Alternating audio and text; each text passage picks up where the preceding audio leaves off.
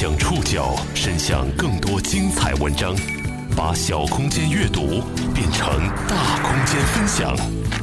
报刊选读，把小空间阅读变成大空间分享。欢迎各位收听今天的报刊选读，我是宋宇。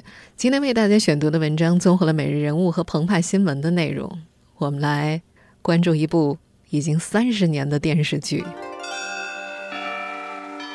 作为八七版《红楼梦》开播三十周年的重要纪念活动，上周六，百余位当年的演职人员在北京聚首，吸引了媒体和公众的目光。我记得最清楚的，就是我们拍《宁荣街》的时候。虽然已经过去三十年，这部电视剧仍旧是一代又一代人眼中不朽的经典。而对于剧中的演职人员来说，八七版《红楼梦》也成了似有还无的命运浮现。暗中印证他们的人生轨迹。报刊选读今天为您讲述《红楼梦》三十年再聚首。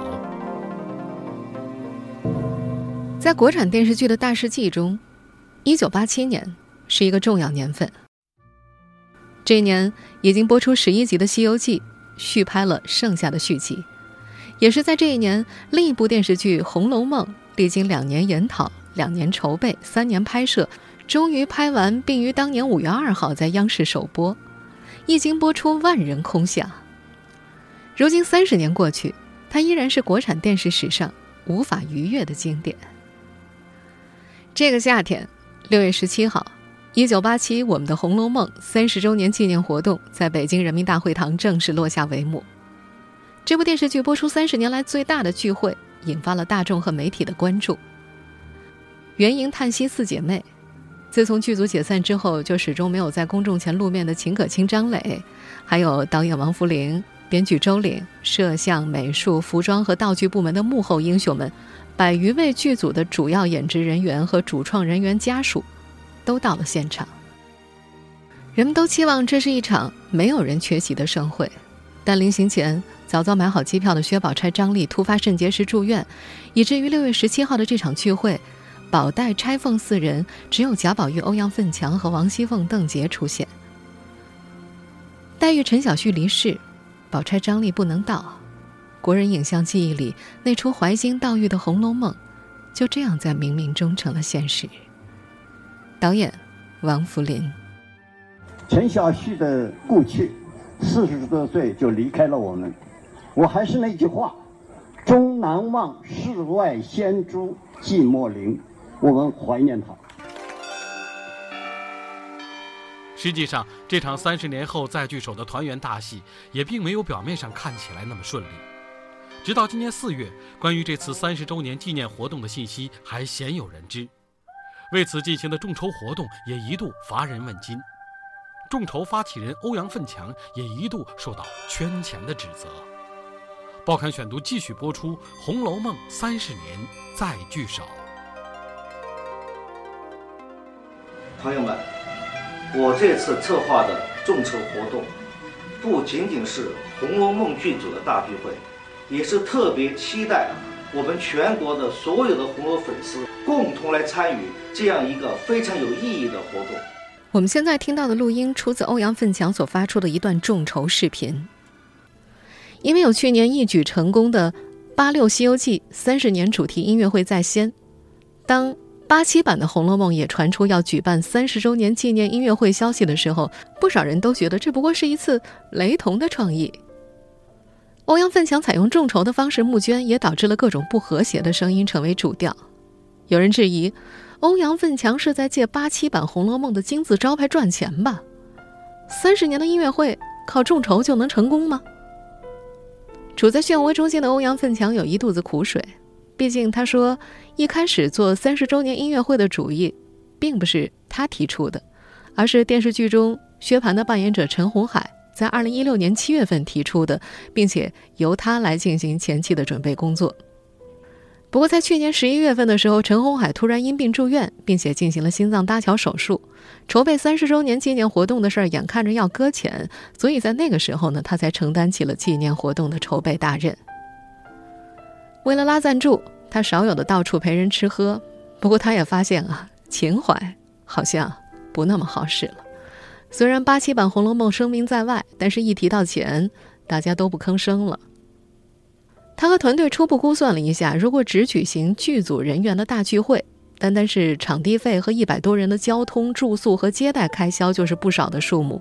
更加关键的是，这种接近于内部聚会性质的活动毫无商业点，对于赞助商来说是无利可图的，没有人愿意来接手。举办音乐会呢，其实算是一个折中的办法。他说：“音乐会有门票、演出的收入，用音乐会的收入来填补纪念聚会的开支，对于赞助商来说也有商业价值可循。但是，一旦涉及要做大型演出，并且具有一定规格和级别，他就发现，加上场地费、舞美、乐团、音响、转播各种技术设备的租赁费用，数字就更高了。粗略算下来，差不多需要三百五十万元。幸好呢。”有一家来自南京的演出公司看上了《红楼梦》三十周年音乐会的创意，并且他们愿意承担纪念聚会的费用。但是后来，欧阳奋强在接受澎湃新闻采访的时候也说，他还是想给投资方减轻一点资金上的压力。那时，他和这家演出公司签下了合作协议，并且约定以众筹的方式募集一部分演出费用。今年三月三号。三十周年纪念活动的众筹在网站正式上线，预计众筹目标是一百万元。本以为一呼百应，可实际上应者寥寥。没有经过事先宣传，众筹活动开启之后呢，几乎没有太多的关注。欧阳奋强在他的个人微博上同步首发了众筹信息，尽管他的粉丝呢有两百六十二万，但是转发的只有一万人，评论也是刚刚过千。众筹原计划于四月三十号完成，可是，一直到四月中旬呢，进展还是很缓慢。观望的情绪越来越浓，外界质疑的声音也越来越多。欧阳奋强坐不住了。四月十八号，他在自己的个人公号里发了篇文章，题目叫做《聚首不是一场秀，是要和你一起随歌入梦》，并且在文末附上了众筹的链接。意外的是，他这个不到数万人的公号。却迅速达到了两万多的阅读量，众筹网站上的金额也增长很快。文章发布当天呢，就募集到了五十八万。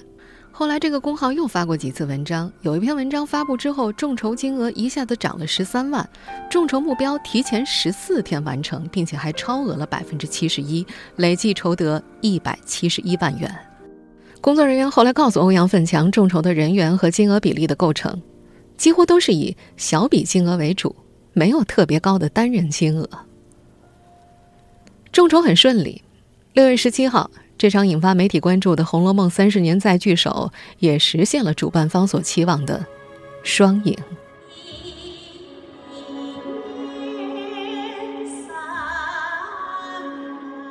我们现在所听到的，就是在那天的演唱会上，陈丽所演唱的《葬花吟》。作为八七版《红楼梦》开播三十周年的重要纪念活动，百余位当年的演职人员在北京聚首，吸引了媒体和公众的无数目光。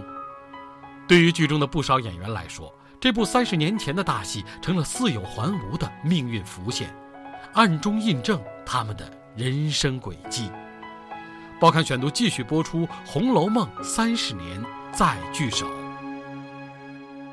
六十七岁的周岭。是当年进入《红楼梦》最早的编剧，因为身材挺拔、才华横溢，在剧组很受欢迎。他也是当时授课的老师之一，为演员们分析《红楼梦》的主要人物。他记得，那时台下都是簇新的青春面孔：售货员、皮鞋厂女工、办公室科员、剧团演员，没戏演的龙套。他当时在台上问有多少人读过《红楼梦》，没有几个人举手，还有人调皮的问他：“小人书算吗？”宝玉的扮演者欧阳奋强也没有正经读过《红楼梦》，他是最后一个进组的，所有人都已经进入了备战状态。因为我呢比他们呢晚去三个月，他们在圆明园培训的时候我没去，所以我跟他们都不熟。就我去的时候吧，大概是最后一个敲定的。到了以后呢，我觉得他们都姐妹们都是成双成对，都都搞得都是挺挺挺亲热的。但是我是一个感觉像个局外人，老跟他们融不在一起。后来那导演就说说，你看你每天吧，你那么深沉、老气横秋的，你确实不像贾宝玉。这样吧，我给你个任务，你可以给这女孩子们随随便便的打打闹闹，哎，耳鬓厮磨，啊，你可以上他们床，哎呦，聊天那是一九八四年四月的圆明园，也是这些人记忆里快乐的顶点。这段日子后来被剧组称为“姐妹静园”，女孩多，大概都是十八九岁的年纪，叽叽喳喳的，热闹的很。此后，从安徽黄山开拍第一组镜头，到先后走遍全国十个省市、四十一个地区和两百一十九个景点，八七版《红楼梦》留给创造者和观众们一你一梦。后来，陈小旭还写了一篇文章，把拍摄的日子称为“梦里三年”。他写自己永远留恋那年四月的圆明园，盛开的桃花，蜿蜒的小路，和为了得到理想角色或笑或哭的女孩子们。他还写道：“但愿沧桑的人世不要磨灭了他们从前的一份纯真。”但，梦，也是有期限的。拍摄结束后，剧组在当时新建成的中央电视台吃散伙饭，当然，现在已经成了中央台旧址了。那天，很多人哭了，男人们闷头喝着酒，抽着烟，有的人为了不让眼泪流下来，把头梗向了天花板。再后来，《红楼梦》顺利播出了。在文化匮乏的年代，几乎每家每户都飘出了枉凝眉的哀怨。一夜之间，剧中人就成了家喻户晓的明星。趁着热度，部分演员参与为期两年的走学演出，还有人出国读书，被别的剧组挑去继续演戏，或者结婚生子，回归普通人的日子。过去三十年，超越八七版《红楼梦》的续作一直没能出现。随着陈晓旭的死和二零一零年新版《红楼梦》的扑街，他被推向了国民记忆的圣殿。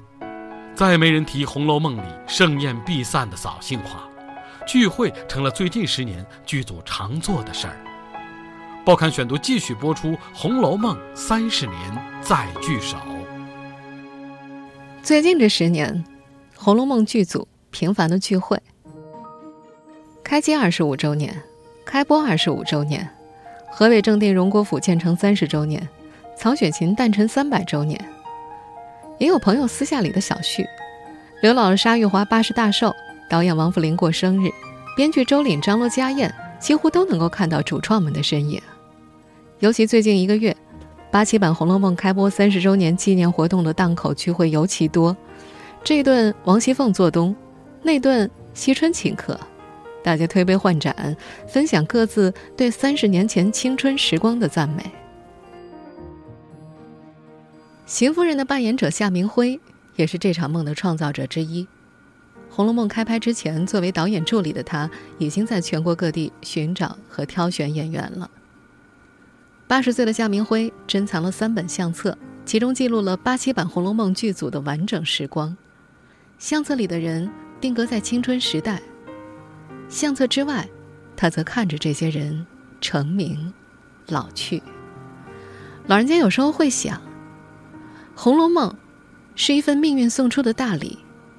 如果这些当年的孩子没有遇上《红楼梦》，他们的人生会是怎样？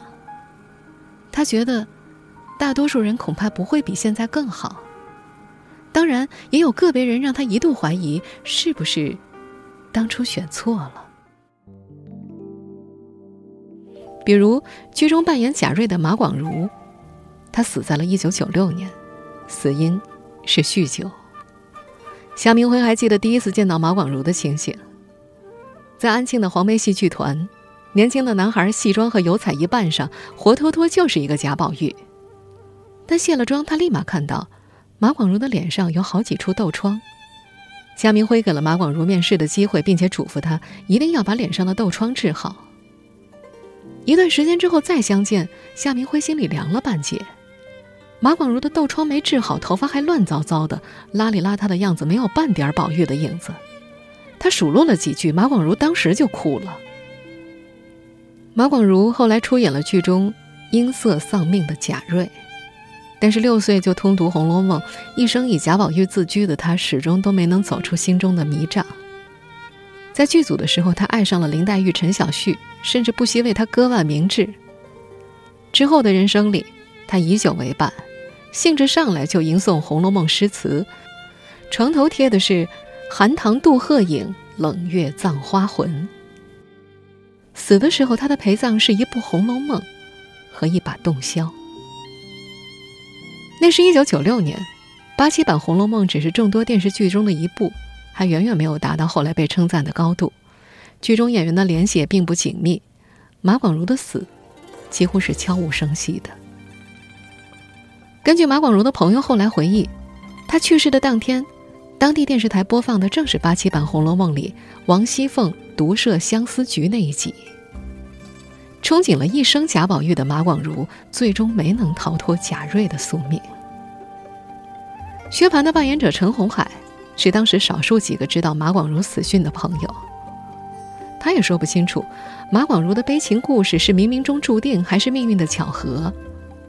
他有些唏嘘。唉，放到三十年里面，什么悲欢离合不正常呢？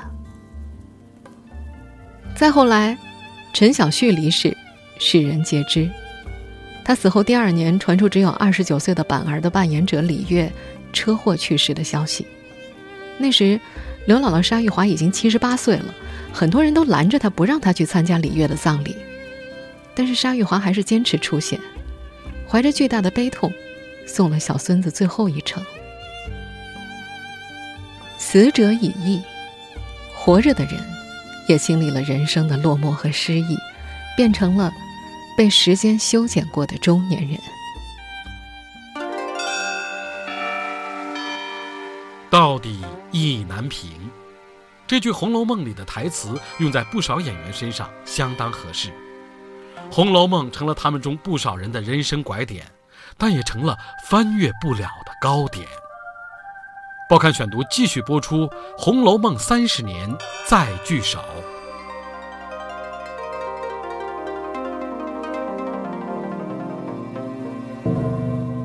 《红楼梦》结束之后，欧阳奋强以导演的身份拼杀了三十年，如今他已经满头白发了。此前，他曾经花了大半生的时间去摆脱贾宝玉的影子。问到欧阳奋强说：“人生最大的遗憾是什么？”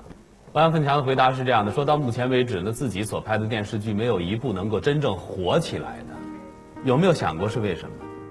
我们现在听到的这段录音出自2008年的《艺术人生》，当时面对朱军的提问。他表露出明显的不甘和无奈。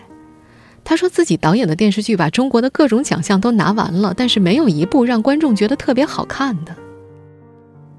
就是我觉得，从事导演工作那么多年吧，我觉得最大的遗憾，就是还没有一部电视剧，自己导演的电视剧，让观众觉得特别好看。今年，欧阳奋强也有导演作品上映。那是一部叫做《鬼眼》的恐怖片，最终票房一百五十三万，豆瓣评分只有三点二。相比恶评，更为尴尬的是关注者寥寥。有观影人说是在超市里被人拦住了赠票，才去看这场电影的。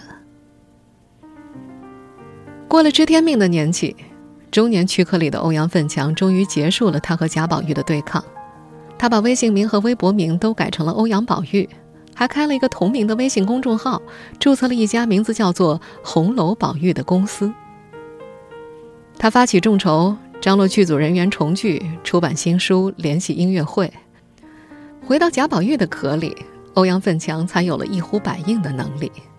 人们似乎更加愿意接受宝哥哥，而不是导演欧阳奋强。邢夫人的扮演者，当年的导演助理夏明辉看得很清楚。八十岁的老人家形容这部电视剧是属于八十年代的一场美丽的意外，越是主要角色冲破那个角色就越难。后来很多演员难有建树，早早改行，也正是因为这个原因，不是他们演的多么好，而是他们太像那个角色了。编剧周岭记得，在上世纪九十年代前后，陈小旭曾经找过他，当时陈小旭还是想在演艺圈发展。拍戏和走学的钱花的差不多了，租了个破房子，连个坐的地儿都没有。面对周岭，十分紧张。他拿了一盘录像带，想请他指导表演。那部片子叫做《黑葡萄》，陈小旭在其中演个农村姑娘，从故事到表演都很平庸，毫无亮点。周岭直截了当的跟他说：“小旭啊，你以后不能接这种戏，这不适合你。”沉默了一会儿，陈小旭才开口：“周老师，哪里还有一部《红楼梦》给我拍呢？”八七版《红楼梦》成了这个剧组里很多人的人生拐点，但是，也成了他们翻越不了的高点。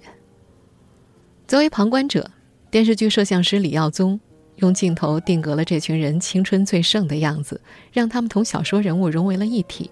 但是他一直坚持，过去的就是过去了，角色和演员应该分开。他不喜欢外界对八七版的穿凿附会，特别是对陈小旭的。两人是多年的朋友，李耀宗曾经给陈小旭的公司帮过不少忙。陈小旭的死，他至今觉得可惜。明明是一个讳疾忌医的故事，但是在围观者的一再美化当中，死亡倒成了好事了。李耀宗自认和欧阳奋强不同。他觉得对方一直给外界呈现一种一朝入梦终生不醒的状态，而他觉得大家的梦早该醒了，《红楼梦》只是人生的一个小小阶段。有差不多十年的时间，高洪亮一度也十分抵触连二爷的身份。作为《红楼梦》当中戏份仅次于贾宝玉的男性角色，风流俊美的贾琏成了他怎么也撕不掉的标签。有一回到北京出差。坐上出租车，司机立马熟络的来了一句：“哟，梁二爷，您回来了。”《红楼梦》让大部分演员的人生转折来得极为顺畅，但是高洪亮选择了最笨的，他把复习资料藏在剧本的夹页里，背完台词就背考试资料，戏拍完了也拿到了上戏的通知书。当时他就觉得《红楼梦》只是个起点，以后的人生路还很长。他后来参与了《康熙王朝》等多部口碑之作，已经成为一个导演一个电话叫过去就能搭戏的成熟演员。但是，现实是残酷的，《红楼梦》仍然是他表演的制高点。他心有不甘，大家的掌声是给贾琏的，但是他更希望是给自己的表演的。三十年的时间足以让影视环境发生天翻地覆的变化，他觉得，如今安心演戏。都变得奢侈了。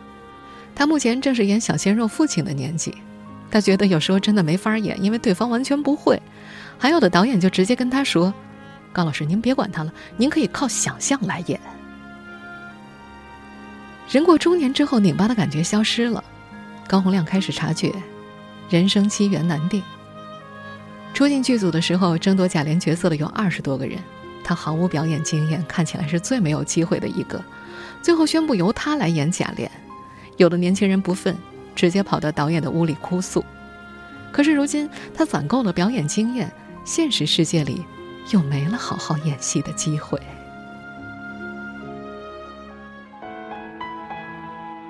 时代拽着人往前走，超越八七版的后座没有出现，八七版《红楼梦》就这样被供在了神坛上，后人的过度追捧。让当年的编剧觉得不可思议，因为他的心中仍有遗憾。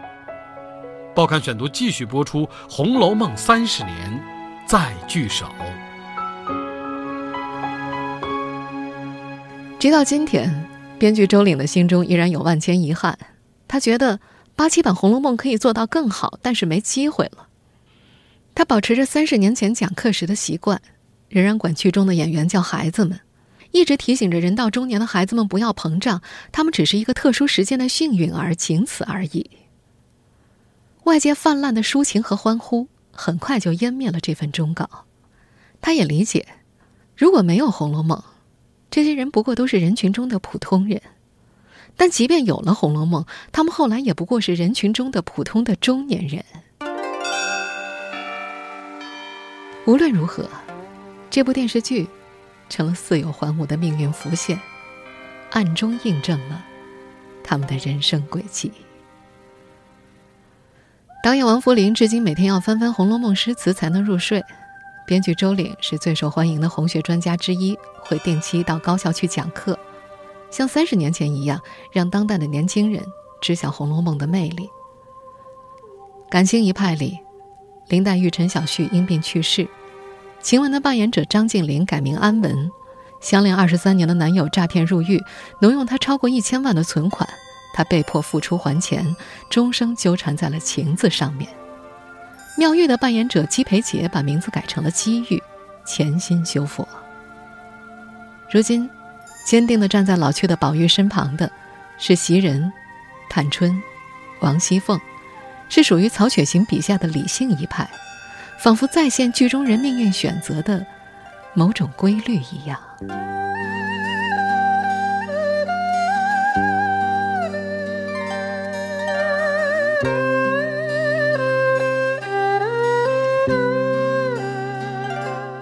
听众朋友，以上您收听的是《报刊选读》，《红楼梦》三十年再聚首。我是宋宇，感谢各位的收听。今天节目内容综合了每日人物和澎湃新闻的内容。收听节目复播，您可以关注《报刊选读》的公众微信号“宋宇的报刊选读”，或者登录在南京网易云音乐。我们下期节目时间再见。